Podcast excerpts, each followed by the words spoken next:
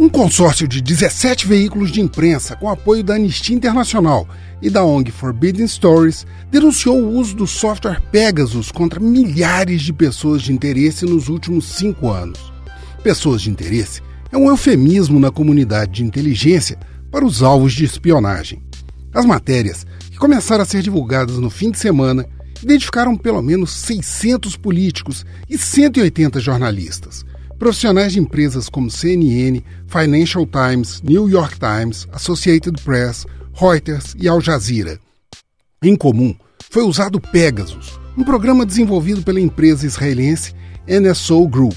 Eles são infiltrados em aparelhos Android ou iPhones por meio de um SMS, um WhatsApp, um iMessage ou outra brecha de segurança.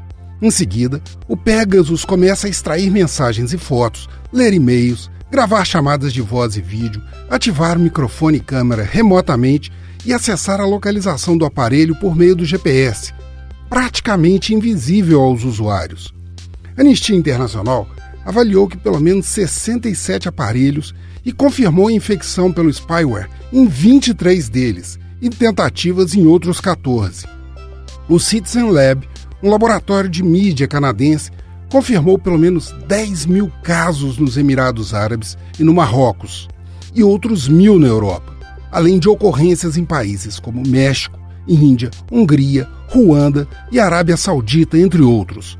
O NSO Group, fabricante do Pegasus, afirmou que as suposições são incorretas, considerou exagerados os 50 mil casos possíveis de invasão e afirmou que eles podem não ser uma lista de pessoas de interesse.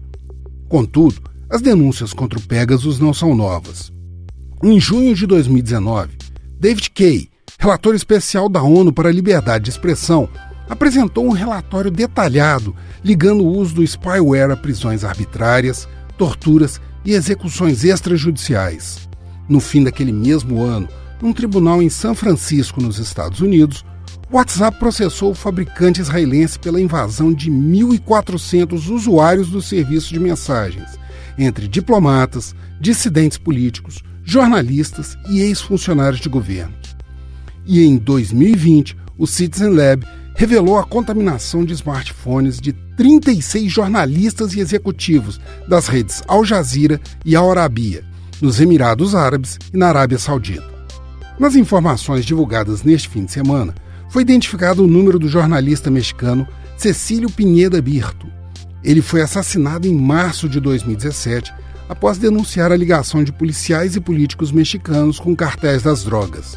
Também foram citados números da ex-mulher e da ex-noiva, bem como de amigos do jornalista saudita Jamal Khashoggi. Ele foi sequestrado e morto em 2018 no consulado da Arábia em Istambul, na Turquia, após apresentar uma série de denúncias contra a família real saudita em relação à guerra no Iêmen. Nas primeiras reportagens, não foram citados alvos de interesse no Brasil, mas o Pegasus não é desconhecido aqui.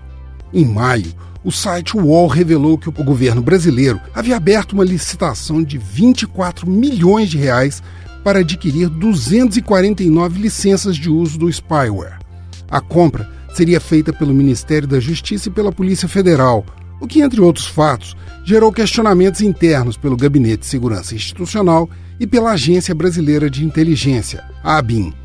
A secretária-geral da Anistia Internacional, Agnes Calamar, considerou alarmante a denúncia apresentada no fim de semana.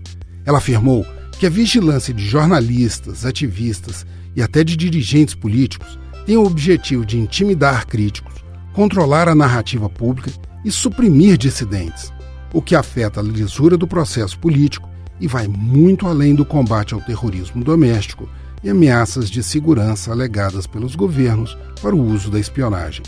Frederico Duboc, para o Super N.